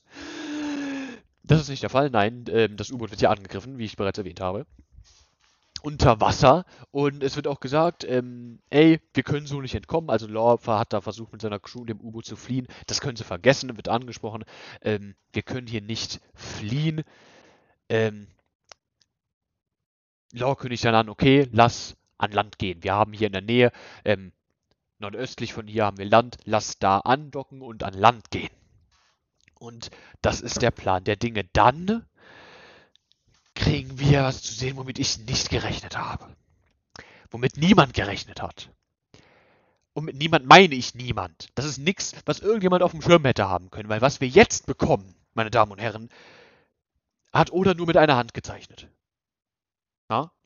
Was wir jetzt bekommen, ist Law Genderband. Also ein Female Law. Und zwar Full Body Shot. Just like that. Das ist, das ist kein Joke, das ist kein, das ist kein Troll, kein Prank. Das ist das echte Chapter. Ich muss mir das auch zweimal angucken, ob ich hier nicht irgendwie auf einer, auf einer Fake-Seite gelandet bin zum One Piece Chapter lesen. Nee, das ist echt. Female Law, meine Damen und Herren, ist hiermit Canon in der Story. Und das wird Einfluss auf bestimmte Fandoms haben. Um es mal so auszudrücken. Ja, absolut. Jetzt ist aber natürlich eine Frage, die sich gestellt werden muss. Warte mal. Wie ist denn, also was redest du denn? Law als Frau? How? Und die Frage stellen wir uns auch. How? Und die Frage, wir stellen uns nicht nur, wie Law äh, zur Frau geworden ist. Die, nicht, wir, äh, sprechen. Wir stellen uns nicht nur diese Frage, sondern wir sehen im Hintergrund dieses Panels und auch in den weiterführenden Panels, dass auch die restliche Crew von Law auf einmal zu Frauen wird. Wir sehen Beppo als Frau, wir sehen Sachi als Frau und wir sehen, wie weitere Mitglieder der Law-Piraten zu Frauen werden. Und dann wird was gesagt, was ein bisschen in die richtige Richtung geht, und zwar keep away from the infected, his powers contagious. Also das ist wohl irgendwie ein Virus, eine Krankheit, die hier rumgeht, und hier wird von his powers gesprochen. Also das wird irgendeine Kraft sein, ähm, die ist ansteckend, ähm, und da wird einfach nur versucht, ähm, Disorientierung in die Gruppe zu bringen. Ja. Law bringt dann aber einen Power Move. Und zwar sagt Law, hey, ähm, der Clash mit den Kaisern hat mir was beigebracht. Und zwar, dass Teufelsfruchtkräfte gecountert werden können denied werden können, annulliert werden können. Wenn du eine große Menge Haki aufbringst und dann konzentriert er sich, nimmt nimmt, reißt sich zusammen, nimmt so sein komplettes Haki zusammen und im selben Moment, wo das U-Boot die Wasseroberfläche hittet, verwandelt er sich zurück in einen Mann. Also haben wir wieder Mann-Law, nicht Female-Law, Male-Law haben wir jetzt wieder. Und das ist natürlich super interesting, weil wir das auf dem Level noch nicht gesehen haben, dass Haki zu sowas in der Lage ist. Wir haben es auf dem Rooftop-Fight, ähm, haben wir schon erfahren, dass Law nicht dazu in der Lage war, Big Mom und Kaido ähm, mit seinem, innerhalb seines Rooms rumzumoven. Einfach so, weil ähm, ihr Haki deutlich größer war als das seine. Es war zu mächtig, deswegen konnte er sie da nicht einfach rumschieben. Ja. Da hatten wir bereits Einfluss von Haki, ähm, und, und, und Teufelsfruchtkräften. Das jetzt ist aber noch eine Stufe äh, krasser, das ist noch eine Stufe direkter. Das, das war so ein indirekter Einfluss, so von wegen, okay, ich kann äußerliche, äußerlich einwirkende Teufelsfruchtkräfte blockieren, ähm, indem mein Haki einfach deutlich über dem ähm, des Users ist. Das ist jetzt aber ein direkter Einfluss auf eine Teufelsfruchtkraft, die bereits Einfluss auf eine Person genommen hat. Und das haben wir so in der Story noch nicht gesehen. Ja, ja. Das kommt natürlich in den Bereich, ne, wie, wie funktioniert das dann mit sowas wie Sugars Teufelsfrucht, wo jemand in ein Spielzeug verwandelt wird. Könnte sich ein Kaido da einfach mit genug Haki wieder zurückverwandeln. Mit einer, mit der Frucht von Otsuru, mit äh, was weiß ich für Früchten bringt ein bisschen mehr Power Scaling rein, was ich sehr gut finde, was auch weiter dieses Theme unterstützt, was von Kaido ja auch im finalen Fight ähm, gegen Ruffy angesprochen wurde, als Ruffy bereits Gear 5 war, ähm, dass egal wie mächtig deine Teufelsfrucht ist, das, was dir am Ende des Tages die, die, ähm, die, die, die Winning Edge gibt, ist Haki. Er hatte als Beispiel, ja. hat er damals äh, Goldie Roger genannt, der komplett ohne Teufelsfruchtkräfte der König aller Meere geworden ist. Weil sein Haki einfach so viel besser war als das von allen anderen. Und das, spri das spricht einfach immer weiter an diese These, dass Haki wichtiger ist als Teufelsfruchtkräfte. Was ja interessant ist, wenn wir uns überlegen, dass Blackbeard und seine Piratenbande komplett darauf aufbauen, einfach nur krasse Teufelsfrüchte zu jagen. Und da ja. den direkten Gegenspieler, den wir in der Story so schon inszeniert bekommen haben, Shanks, eine komplette Crew auf Haki basiert aufbaut. Wir haben ja. keinen einzigen aus Shanks Crew, von dem wir confirmed haben, dass er eine Teufelsfrucht gegessen hat. Aber wir wissen ja. bei vielen, dass sie Haki-Monster sind. Super interesting direkt, direkter Clash, Blackbeard, Shanks Piratenbande, Haki Teufelsfrüchte. Hier wird nochmal erwähnt, Haki größer Teufelsfrüchte, super nice. Mhm. Ja, und man auch einfach jetzt nochmal erwähnen muss, was natürlich ne, auch aus der Sicht jetzt auf, auf, auf einer Welt von One Piece, der eine Teufelsfrucht, äh, nicht Teufelsfrucht, eine Piratenbande aufzubauen, äh, aufzubauen, die eben nur aus Haki besteht, dass du quasi diesen kompletten Debuff von Teufelsfrüchten nicht hast, ist ja insane. So, Banks wird wahrscheinlich trotzdem schwer schwimmen können mit nur einem Arm. So, aber ne, die sind, die sind alle Vor allem, weil wir jetzt, jetzt ne, ne, in, in, umso weiter die Story geht, ja, wie gesagt, jetzt rausfinden, dass Haki immer und immer wichtiger wird und auch einfach das Stärkste ist, was es aktuell in der Welt von One Piece gibt. So, insane. Ja. Ja, was da einfach immer, immer gern gesagt wird und jetzt noch besser gesagt werden kann, ist, dass, ne, was bringt dich weiter in der Welt von One Piece? Starkes Haki oder eine starke Teufelsfrucht? Und da Ja. ist halt wirklich dieses Ding, ey, wenn du ein Anfänger bist, wenn du am Anfang de deines Characters Arcs bist, sag ich's mal so, dann hilft dir am Anfang hilft dir eine Teufelsfrucht mehr als Haki. Weil mit einer Teufelsfrucht schneller direkte Ergebnisse siehst. Da haben wir einen Crocodile zum Beispiel. Der hat seine Sansanfrucht gegessen, hat dann realisiert, dass er Leuten, Menschen um sich rum, indem er sie mit dem Sand berührt, die, die Körperflüssigkeiten entziehen kann. Und das war ein direkter Powerboost. Aber Ja. Teufelsfruchtkräfte geben dir einen Powerboost nur bis zu einem bestimmten Level. Und ab da ist es Haki. Also Teufelsfruchtkräfte sind immer noch wichtig und immer noch powerful, aber ab einem gewissen Punkt werden sie von Haki überholt. Das ist quasi, das sind quasi ne, zwei Kurven, wenn man sich das mal so vorstellen will, die aneinander laufen. Und am Anfang ist die Kurve der Teufelsfrüchte vorne und wird dann irgendwann einfach von Haki überholt. Ja. Machen wir weiter. Also natürlich Ein- die Frage, ne, die, Oh. Die Kombination, wie krass die Kombination ist aus den beiden. Ja. So, weil wir sehen es ja bei Ruffy jetzt, ne? Teufelsfrüchte mit Haki verstärkt. Ist natürlich ja, ist ja nochmal ein anderes Level. Richtig, da, man hat ja quasi verschiedene Arten von ähm, Combat Power in One Piece. Wir haben sowas wie Haki und Teufelsfrucht mit Ruffy. Wir haben sowas wie Haki, Teufelsfrucht und noch zusätzlich eine Waffe, sowas wie Kaido. Ähm, weil Waffen spielen ja auch eine Rolle. Wir haben es ähm, in der Story haben wir schon established, dass eine Black Blade alleine schon sehr powerful ist. Da kommt es nicht mal mehr drauf an, wer die in der Hand hat. Einfach nur weil es eine Black Blade ist, ist die schon sehr mächtig. Da hätten wir dann Ja. sowas wie Zorro, ne, der dann Waffe und Haki kombiniert miteinander. Dann hätten wir sowas wie ähm, Big Mom, die mainly Teufelsfrucht und, und Haki ist. Mit Waffen hat sie jetzt nicht so viel zu tun.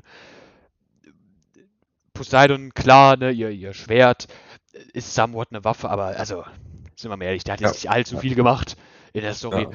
Und dann hast du natürlich noch so Motherfucker wie Garb, die einfach nur Haki benutzen. Ja. Nicht meine Waffe. Aber das ist ein Debate for another day. Müssen eigentlich, eigentlich müssen wir sowas machen, so eine, so eine Strength-Scaling-Aufnahme. So wie, das- wie- wo wir dann wirklich alle, alle, Main, alle großen Main Characters, sagen wir die Top, keine Ahnung, 20, äh, scalen. Zum Beispiel, ja. Einfach Okay, mal, einfach mal über die krassesten Motherfucker Ja. in, der, in, der, in der Story sprechen. Was ja deren Feeds sind, was sie so geleistet haben, was so, was so der Stand ist, da hätte ich mal Bock drauf. Das können wir uns Ja. merken. Ja, wenn wir mal an den Punkt kommen, wo uns langweilig wird in der Aufnahme, dann können wir da hinkommen. Ja, oder wenn man kein Chapter rauskommt ne, und vielleicht einfach keine, vielleicht gibt es mal eine zwei Wochen Break und dann hab, sprechen wir eine, eine Woche über Theorien und dann können wir das vielleicht noch Ja. reinschieben.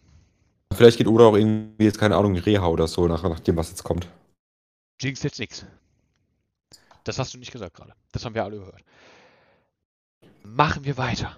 Machen wir weiter. Mit einem Gigapanel. Oder einer Gigaseite eher. Denn wir cutten an die Oberfläche und wir sehen jetzt die Blackbeard-Piraten.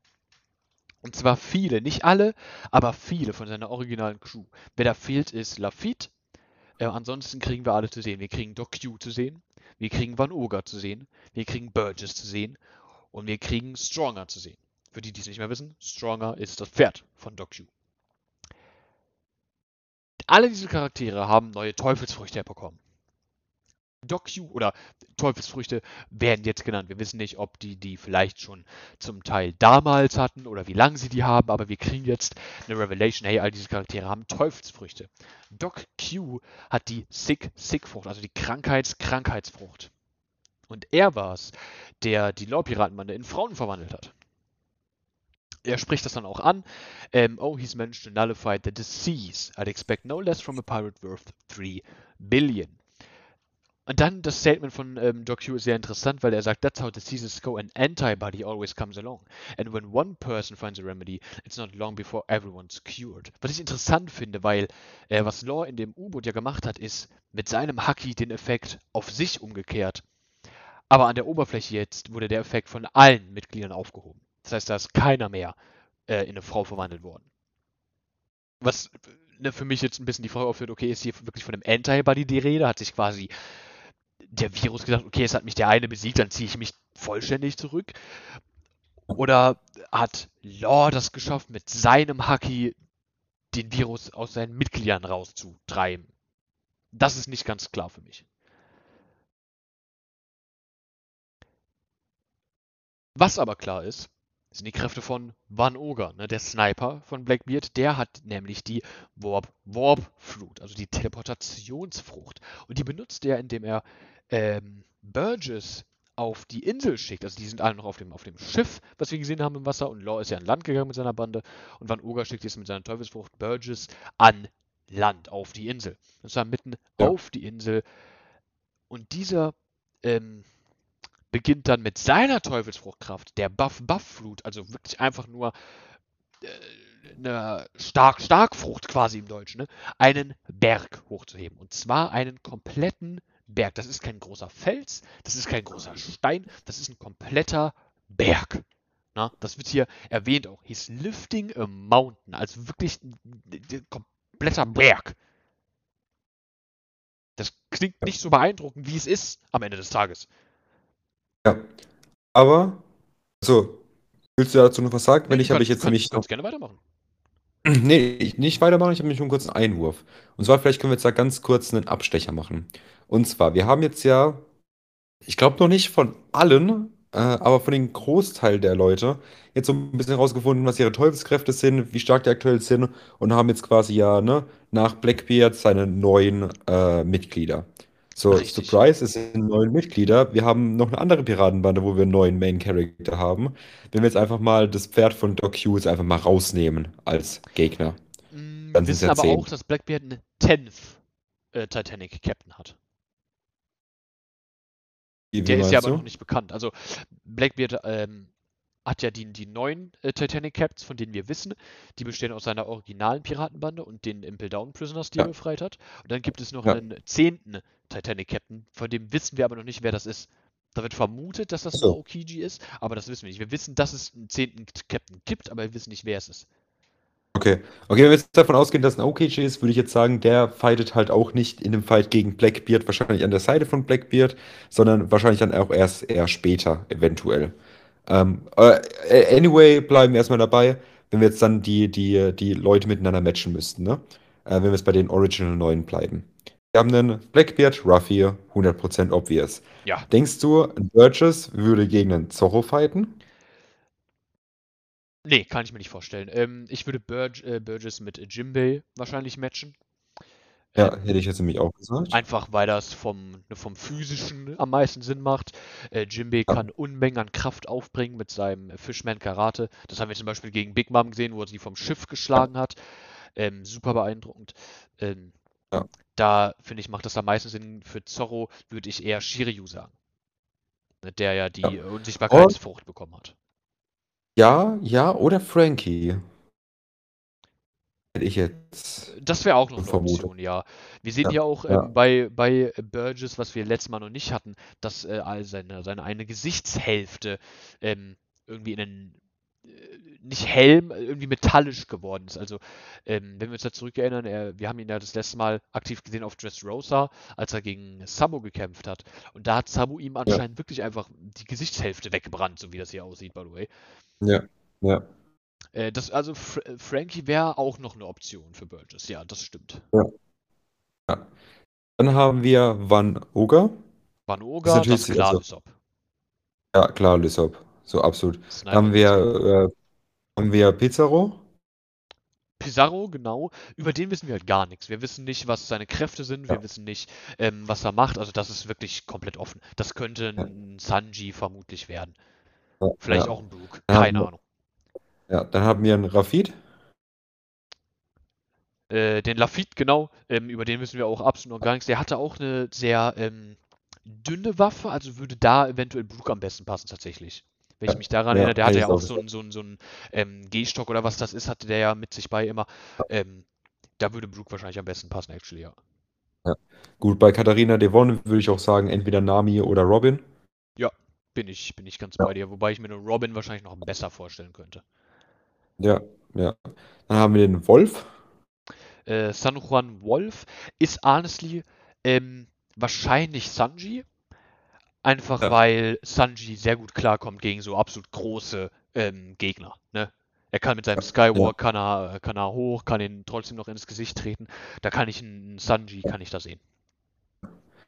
Jetzt bei einem Vasco-Shot würde ich tatsächlich ähm, sagen, da würde ich eigentlich Sanji sehen, tatsächlich. Okay. Vasco Shot hätte ich, je nachdem, wer äh, Burgess bekommt, eher einen Jimmy oder Frankie zugeordnet. Wahrscheinlich, also wahrscheinlich ein Frankie.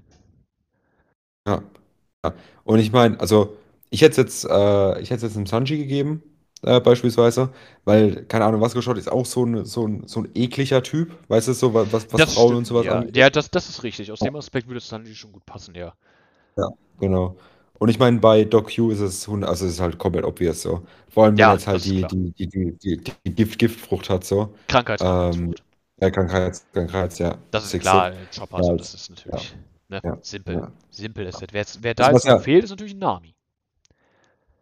Genau, Nami fehlt jetzt noch. So, und da ist halt, ne, jetzt die Frage, wie ist, wie, also, wir wissen über äh, Rafid noch, nicht- noch nicht wirklich was.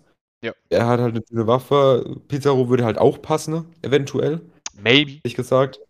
Weil, weil das auch einfach so ein Charakter ist, wo, wo ich mir das, äh, das Duell auch sehr gut vorstellen könnte zwischen den beiden. So vom, vom rein, vom rein cinematischen, optischen her und alles würde sehr gut passen. Ja, also Nami ist hier, ist hier komplett offen, ähm, was das angeht. Da, Ja. Ja. Also an manche Matchups sind klar, andere sind noch nicht so offensichtlich. Alles klar, machen wir weiter. Ja, machen wir weiter. Ähm, Burgess hebt einen Berg hoch und schmeißt diesen Berg auf die Law-Piraten. Währenddessen spricht Law das auch an. Ähm, die Teufelsfruchtkräfte, die da zu sehen sind, Superhuman Strength, Bizarre Contagions, äh, Teleportation. These guys have hunted down some insane powers. No wonder their bounties keep rising. Ähm, also er spricht sie nochmal an, das sind wirklich krasse Kräfte, die hier gesammelt wurden. Ähm, und die Bounties von denen steigen weiter an. Wir haben es, der einzige Mitglied der Blackbeard-Piraten, von dem wir das aktuelle Bounty haben, ist tatsächlich Blackbeard. Von den Ja. anderen haben wir alle keine Ahnung, was die Bounties sind. Falls das irgendwie vielleicht ähm, scaling-wise was zu bedeuten hat, ähm, vor dem Timeskip, also als wir die Blackbeard-Piraten, die originale Crew, damals das erste Mal auf ähm, Jaya getroffen haben, da waren es ja noch äh, nur Blackbeard, Burgess, Van Oga, ähm, Doc Q und Lafitte? War der da damals schon dabei? Ich weiß es gar nicht mehr. Ich glaube tatsächlich nicht. Ähm, aber damals aus der Gruppierung hatte Doc Q tatsächlich das höchste Bounty mit 72 Millionen Berry. Blackbeard hatte ja damals ein Null Berry Bounty, ähm, was ja ne, das, die, die, die Faszination an ihm war. Ähm, aber von den, von den anderen hatte Doc Q tatsächlich das höchste. Was ich super interessant finde. Man würde ja vermuten, dass es ein Burgess war, auch wie er sich verhält und, und ne, mit seinem aggressiven, mit seinem starken. Aber es war tatsächlich Doc Q. Was das für die zukünftigen Bounties bedeutet, keine Ahnung doch. Ich meine, Oda hat damit gebrochen, dass äh, die Strohhüte Ruffy, Zorro, Sanji sind, was Bounties angeht. Erst indem er Sanji Zorro hat überholen lassen und dann indem er Jinbei dann noch reinbringt und den über Sanji stellt. Von dem her, vielleicht ist es als Referenz was wert, vielleicht auch nicht. Ich wollte es nur mal erwähnt haben. Ja. Der Berg fliegt weiter auf die Lorpiratenbande zu. Ähm, Law handelt das Ganze geschickt mit einem Room. Ne? Das ist natürlich kein Problem für ihn. Und dann geht es jetzt ans Eingemachte, weil jetzt äh, kriegen wir Blackbeard zu sehen. Der fliegt auf einem Pferd mit Flügeln. Fliegt er auf die Insel rüber. Und wenn wir an ein Pferd mit Flügeln denken, denken wir natürlich zuerst an Pierre. Hä? An äh, den geflügelten Kompagnon von dem Ritter, den die Strohpiraten damals in Skalpir getroffen haben. Und da damals dachten wir, oh, das ist ein Pegasus. Aber es war kein Pegasus, es war ein Vogel, der eine Pferd, Pferdfrucht gegessen hat. Und dadurch ein Pferd mit Flügeln war. Was wir jetzt zu sehen bekommen, ist Stronger, das Pferd, tatsächlich mit einer Pferd-Pferdfrucht, das mystische Modell Pegasus. Das heißt, jetzt haben wir die Pegasus-Frucht in der Story. Finde ich einfach cute. Den Throwback, den kleinen, zu Skypiea zurück. Was natürlich Ja, nicht so cute ja. ist, ist Blackbeard selber. Ähm, der spricht Law direkt an und sagt, It's been a while, hasn't it, Trafalgar Law? Was mich zum Überlegen bringt, hey, das ganz klar ähm, sagt für mich aus, dass die beiden sich schon mal getroffen haben, dass die beiden sich schon mal über den Weg gelaufen sind. Und die einzige Situation, die wir da haben, ist der Rockyport Incident. Wir wissen, der Mastermind hinter dem Rockyport Incident war Law. Wir wissen, Kobe war involviert. Wir wissen, Kobe wurde von Blackbeard angeblich gekidnappt. Wir wissen, Blackbeard war involviert.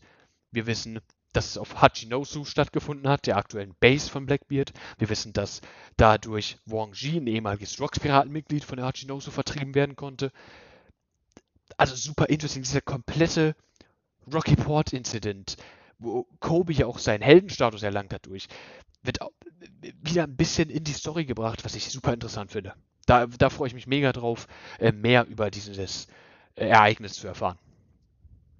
Ja. Law fragt natürlich, er macht sich erstmal kampfbereit, zieht ähm, Okiku aus der Scheide, nimmt es in die Hand, steht da, Battle ready und fragt, What do you want? Und Blackbeard ähm, erklärt dann, was er von Law überhaupt will. Und zwar erklärt er, When you, Kid and Straw had left Wano, I knew one of you would end up here. But I had no way of knowing which of you would show. With Big Mom and Kaido gone, the world's gonna turn on its head. Sounds fun, huh? Das heißt, er hat auf einen von den dreien gekämpft. Weil der erste Gedanke wäre vermutlich, okay, Blackbeard greift ein Law für die Teufelsfrucht an. Wir wissen, Blackbeard und seine Piratenbande jagt, macht aktiv Jagd auf mächtige Teufelsfruchtkräfte. Law hat wahrscheinlich mit die mächtige Teufelsfruchtkraft in One Piece, die OP-Openomie. Unglaublich mächtig, die Frucht. Aber anscheinend geht es Blackbeard gar nicht in erster Linie um die OP-Openomie, sondern um was anderes. Und das wird im nächsten Panel angesprochen. Es geht Blackbeard um die Poneglyphen. Kaido had one, didn't he? Just how many lone poneglyph rubbings have you got? I'll be taking them off your hands. Und dann wird das Ganze beendet mit einem epischen Shot auf Laws Gesicht, der grinst und auch kampfready zu sein scheint. Und es werden die Worte gesagt, Let's settle this, winner takes all. You took the words right out of my mouth. Der Sprecher beendet das Chapter mit When Titans Clash. Ne, es wird direkt gesagt, hier kommt es zu einer kriegerischen Auseinandersetzung. Ja. Und hier fällt mir jetzt tatsächlich gerade am schwersten, nochmal die Emotionen von gestern da nochmal rauszuholen. Weil ich bin einfach gebrochen. Auch als wirklich 24 Stunden später, ich bin immer noch gebrochen von diesem Chapter vor allem von diesem letzten, von diesem letzten Abschnitt von diesem Chapter. Es ist brutal heavy, darüber brauchen wir nicht zu reden. Es gibt zwei Möglichkeiten, wie das Ganze hier ausgeht. Ähm, Law stirbt oder Law surrendert. Viel mehr Möglichkeiten haben wir tatsächlich nicht. Und ähm, wir hatten es vorhin auch schon ein bisschen drüber, wo wir gesagt haben, wenn, also dass Blackbeard diese zwei Poneglyphen bekommt, steht außer Frage. Das ist completely obvious, dass er diese, ähm, dass er diese Schriften eben bekommt. Und in dem Moment, wo er diese zwei Schriften hat, ist Blackbeard, wenn wir davon ausgehen, dass natürlich das letzte Poneglyph auch auf seiner Insel drauf ist, der absolut beste Verfechter für das One Piece, der aktuell in der One Piece Welt existiert. Mit dieser Auseinandersetzung wird Blackbeard definitiv zum Favoriten. Wir haben confirmed bei Law die Polyglyphen von Kaido und ähm, von Zoe. Was wir nicht confirmed bei Law haben, ist das von Big Mom. Das haben wir, das hat die nur Brooke kopiert. Ähm, da halte ich es für durchaus realistisch, dass ähm, innerhalb der Allianz das Polyglyph an Law weitergegeben wurde. Ähm, selbst wenn das nicht der Fall ist, haben wir ja auch in der Cover-Story aktuell Aokiji und mindestens eine weitere Person der Blackbeard Piratenbande auf Whole Cake Island.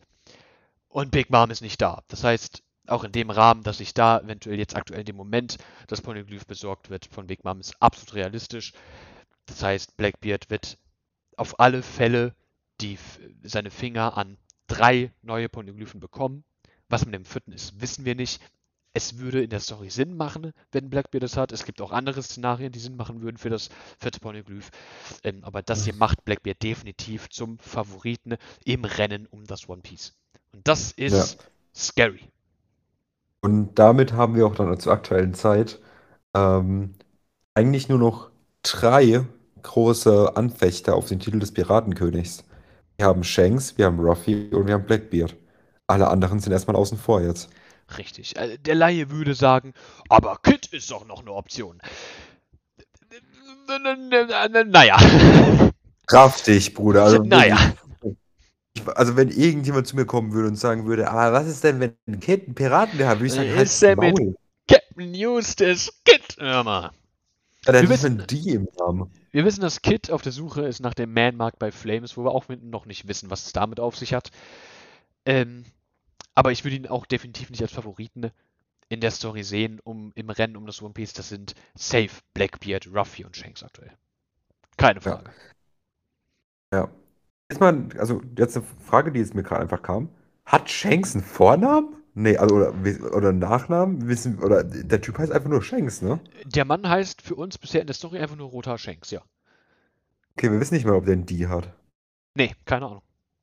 Da ist ja Okay. äh, Theorie äh, mit äh, Roxy Siebeck, ne, dass Shanks eventuell Rocks Sohn ist. Ja, ja, Aber ist nur eine Theorie. ja. Ist nur eine Theorie. Aber jetzt zurück zum Chapter. Also, es, es, es tut so unfassbar weh, diesen Moment hier zu sehen, weil den niemand sehen will und jetzt trotzdem hier ist. Aber, aber nur, Und- nur aus, aus, aus einer Sicht der Charaktere heraus, die hier aufeinandertreffen. Das will Ja. keiner sehen, weil es Law ist, ein Fan-Favorite. Was die Leute sehen wollen, ist Blackbeard, der seine Moves macht. Das, das wollen Ja. die Leute sehen. Jeder freut sich über Blackbeard-Kunden, jeder hasst Blackbeard, aber jeder will Blackbeard sehen. Und das, äh, da können wir jetzt drüber reden, wie gut das für seinen Charakter ist, wie gut das zeigt, wie dieser Charakter aufgebaut wurde. Aber jeder will sehen, wie Blackbeard, einer der gehyptesten Charaktere in der Story, jetzt seine Moves macht in der neuen Welt. Und die ist er jetzt die letzten Chapter machen. Und das willst du sehen. Aber du willst es Natürlich. einfach nicht sehen mit einem Charakter wie Law. Eben. Es wäre natürlich jetzt absolut insane, ne? auch aus einer Antagonistensicht, wenn der Typ es wirklich einfach Law töten würde. Das es wär wäre so. Und das, das wäre auch crazy gut für seinen Charakter. Ja, es, es, es würde, um, um, um so traurig wie es klingt und alles, dass es Law ist und alles, aber es würde so vieles, so, um so vieles besser machen, wenn Law jetzt sterben würde gegen Blackbeard.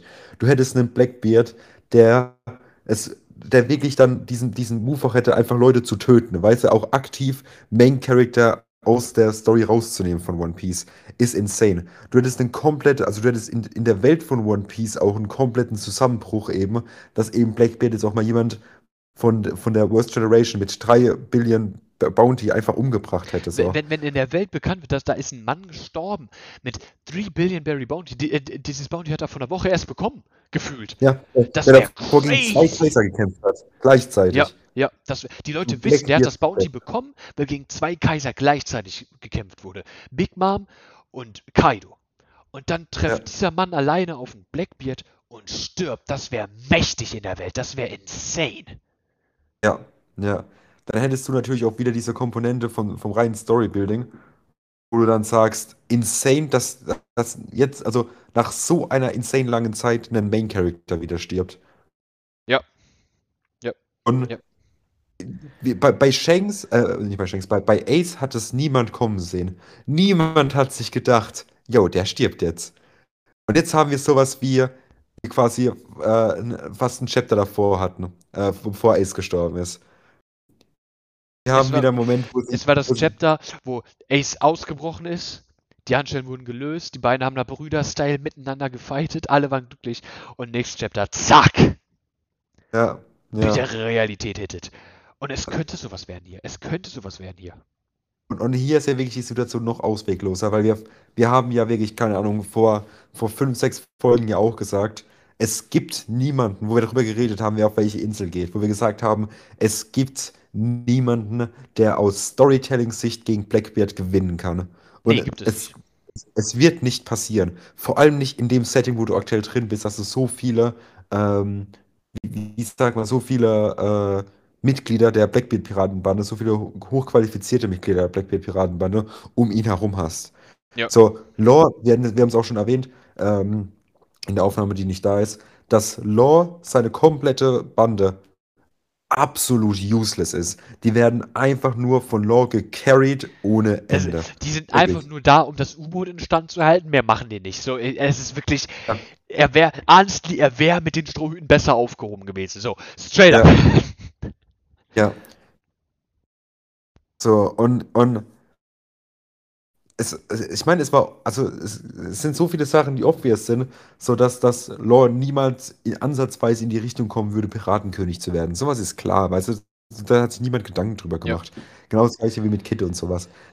Aber man hat sich schon immer so gedacht, okay, im letzten großen Fight, also im letzten großen Krieg, der auch schon seit mehreren Jahren angekündigt ist, wo man weiß, dass der kommt und alles, da nochmal einen Main-Character auftritt, quasi dieses Sprungbrett, um ihm dann im letzten Moment nochmal zu helfen, Ruffy seinen Traum wahr werden zu lassen, dem Piratenkönig zu helfen und quasi so die, die der, der, der, der Sidekick vom Piratenkönig zu werden, der nicht in der Crew mit drin ist, wäre halt insane gewesen. Und jetzt hast du das hier. Ja, jetzt hast du das hier. Jetzt musst du Angst um, um Law als Charakter haben. Was, was passiert? Was passiert hier? Ja. ja. Und ich, also, es ist absolut crazy, wo wir uns hier aktuell befinden. Und wie ich auch äh, letztes Mal gestern gesagt habe, normalerweise würde ich sagen, wir cutten jetzt erstmal weg. Aber aktuell in One Piece kann man nicht mehr sagen, in welche Richtung es geht. Wir schlagen aktuell ein Pacing ein, wir schlagen Richtungen ein, wo man sagen kann, wenn im nächsten Chapter äh, Lore in Panel 1 stirbt, dann würde ich sagen, absolut insane. Aber es wundert mich nicht. Es wundert mich nicht in dem Sinne, wie es mich noch vor einem halben Jahr gewundert hätte. Wir, wir könnten, nächste Chapter könnten wir zu Mihawk cutten, wie er gegen den Admiral fightet. Und ich würde sagen, das ist im Rahmen des Wahrscheinlichen. Ja. Like, ja. es ist auch alles, was zusammenkommt, es wird wirklich zu unpredictable. Du kannst nicht mehr sagen, wo es hinführt. Du kannst, es ist so abstrus eigentlich, es ist fast schon paradox, weil ja immer mehr Storystränge zusammenführen, weil ja alle Storystränge aufgelöst werden müssen. Und die kommen alle zusammen, die führen alle zusammen, das sieht man. Aber gleichzeitig wird es absolut unpredictable, was passiert. Einfach weil auch das, was in der Story selber angesprochen wurde, dieses Chaos in der Welt einfach so krass ist aktuell. Du hast überall in der Welt hast du Big Player, die ihre Moves machen, die die Storystränge weiter vorantreiben. Aber du weißt nie genau, was passieren wird. Du kannst es nicht genau predikten. Es ist unglaublich. Es ist unglaublich, was Oda hier gerade macht mit der Story. Und es, es, es macht mich unglaublich glücklich, das zu sehen. Ein Punkt, den ich dann auf alle Fälle auch noch ansprechen kann äh, und auch will, ist ähm, die Charaktere, die wir in letzter Zeit äh, gesehen haben. Ähm, welche Charaktere davon genau? Kobe, Boa Hancock, Pudding und Law. Und alle diese vier Charaktere haben auf direkte oder indirekte Art und Weise mit der Blackbeard Piratenbande interagiert. Ne? Boa Hancock wurde von Blackbeard angegriffen, die Insel wurde in Schutt und Asche gelegt. Kobe wurde von Blackbeard angeblich entführt. Pudding wurde jetzt wie wir vermuten, von Aokiji gekidnappt für, wie wir vermuten, Blackbeard. Jetzt haben wir eine Auseinandersetzung Law und Blackbeard. Und alle diese vier Charaktere haben direkte Beziehungen zu den Schrotpiraten. Und das bringt bei mir so das Gefühl einfach auf, yo, wir kommen hier an den Punkt, dass diese Interaktion, dass dieser Clash Blackbeard und Strohpiraten gar nicht mehr so weit weg sein kann, weil Blackbeard sich wirklich aktiv mit Leuten anlegt in der Welt, die den Strohpiraten was bedeuten. Nicht absichtlich so. Er wird keine Ahnung haben, was Boa Hancock für eine Beziehung hat mit Ruffy. Er wird nicht wissen, dass Pudding und Sanji heiraten hätten sollen. Das kann ich mir nicht vorstellen. Aber es passiert. Und wenn dann klar wird, ey, der hat sich an einem Law vergriffen, an einer Boa Hancock, an einem Kobe, an einer Pudding, das werden die Strohhüte nicht einfach so auf sich sitzen lassen.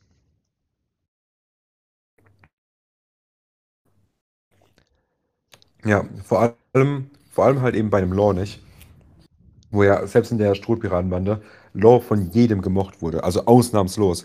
Da war jetzt nicht dieses klassische, was du hast in One Piece, dass so ein Charakter jetzt irgendwie dagegen schießt oder so. Der klassische Clinch zwischen, zwischen Sanji und Zoro oder ähm, zwischen äh, verschiedenen Charaktern eben in der, in der One Piece-Welt, die einfach mit den Strohhüten nicht mit allen klarkommen, wo es immer so eine Person gibt, die nicht mit ihnen klarkommt. Zum Beispiel Momo, der von äh, Sanji halt nicht gemocht wurde, ne, weil er immer in der Nähe von Nami und sowas war und immer am Simpen war und sowas in die Richtung. So, und jetzt hast du so einen Lore, der wirklich von ausnahmslos von allen gemocht wurde. Da gab es keinen, der gemeint hat, du bist ein, du, du bist ein Wichserwerk, ich kann dich nicht leiden. Jeder mochte Lore. Ja, Und da Das ist absolut es, es, es, es, muss zu einem, es muss zu einem Clash kommen. Dann haben wir, Ja, wir haben es auch im, im letzten Chapter erfahren, die Nähe von Eckend und der SSG-Basis zu der Hachinosu mit Helmeppo und Doll und den anderen, ähm, die da waren, die ja schon gesagt haben, ey, lass doch mit dem Seraphim nach Hachinosu gehen. Die direkte Nähe zu Egghead, jetzt die Interaktion mit Blackbeard, also für mich deutet alles darauf hin, dass wir in wirklich nicht allzu entfernter Zukunft den Clash mit Blackbeard bekommen. ja, Und da bin ich mad hype drauf. same. Aber ich würde sagen, dass es auch unsere zweite Aufnahme ist.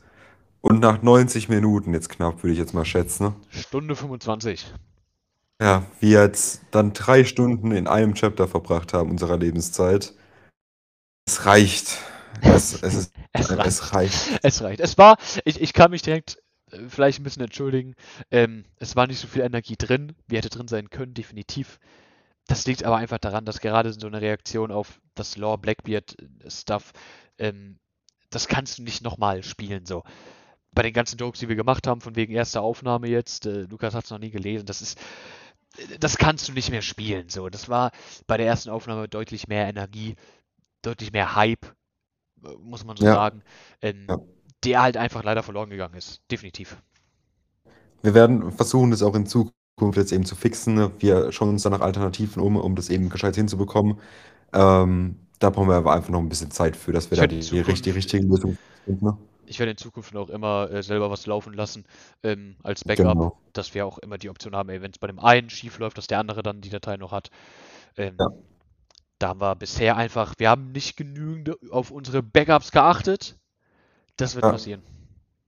Schande über uns, aber allerdings bekommt ihr dann auch ähm, diese Woche, ja, wahrscheinlich, sagen wir mal, ich lege mich jetzt mal hier fest, am Mittwoch ähm, eine Special-Ausgabe. Und zwar sind wir, während ihr wahrscheinlich gerade diese Folge hört, am Sonntag um 17 Uhr im Kino und gucken uns da- das Musical zu One Piece an, One Piece Red. Und ähm, ich bin gespannt, wie es wird. Ich bin gespannt, was wir davon halten werden. Ähm, vielleicht sogar mit Stargast in der nächsten Folge über diesen äh, Kinofilm. Ähm, wird wahrscheinlich dementsprechend auch ein bisschen kürzer ausfallen, weil wir eben keinen direkten Bezug zu den ganzen Sachen haben und sowas. Aber seid gespannt. Hört dafür gerne nochmal in die andere äh, One Piece Red Folge rein, wo wir so ein bisschen drüber geredet haben, was wir für Leaks und sowas schon mitbekommen haben, was ungefähr in dem Film passieren wird. Und äh, am Mittwoch gibt es dann die äh, genaue Review zu dem Film. Also das waren die, die, die eine ähm, One Piece Film Red Folge, die wir da haben, war ja nichts, was in der Story passiert, sondern nur was Power Scaling wise von äh, hauptsächlich Shanks gezeigt wurde.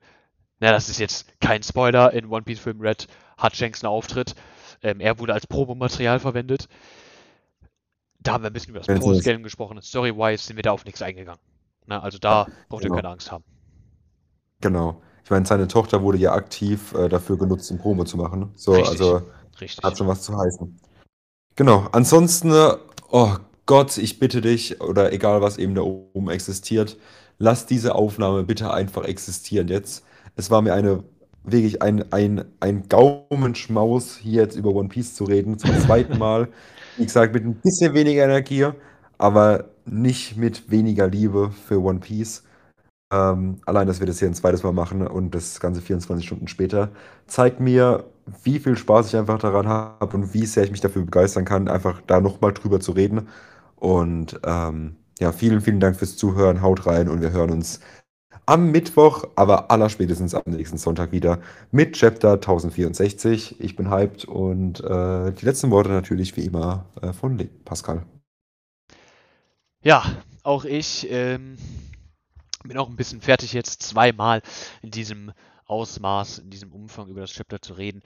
Es ist auch wirklich anstrengend, muss man sagen. Also es, es, es, ist schon, es ist schon gar nicht so leicht. Es war mir natürlich trotzdem, wie immer, eine Freude, über One Piece zu sprechen. Auch wenn es jetzt ein zweites Mal war, auch wenn es jetzt wiederholt war, auch wenn es aus einem nicht so angenehmen Grund passiert ist, dass diese Aufnahme entstanden ist, hat es mir dennoch Spaß und Freude bereitet. Ähm, wir sehen uns entweder, wir hören uns entweder am Mittwoch dann wieder zu der One Piece Film Red Ausgabe, Special Ausgabe oder dann am Sonntag zu der ganz gewöhnlichen Chapter Ausgabe. Ich wünsche euch allen noch einen schönen, angenehmen Tag, Abend, Nacht, Mittag, Morgen, was auch immer. Haut rein. Äh, tschüss.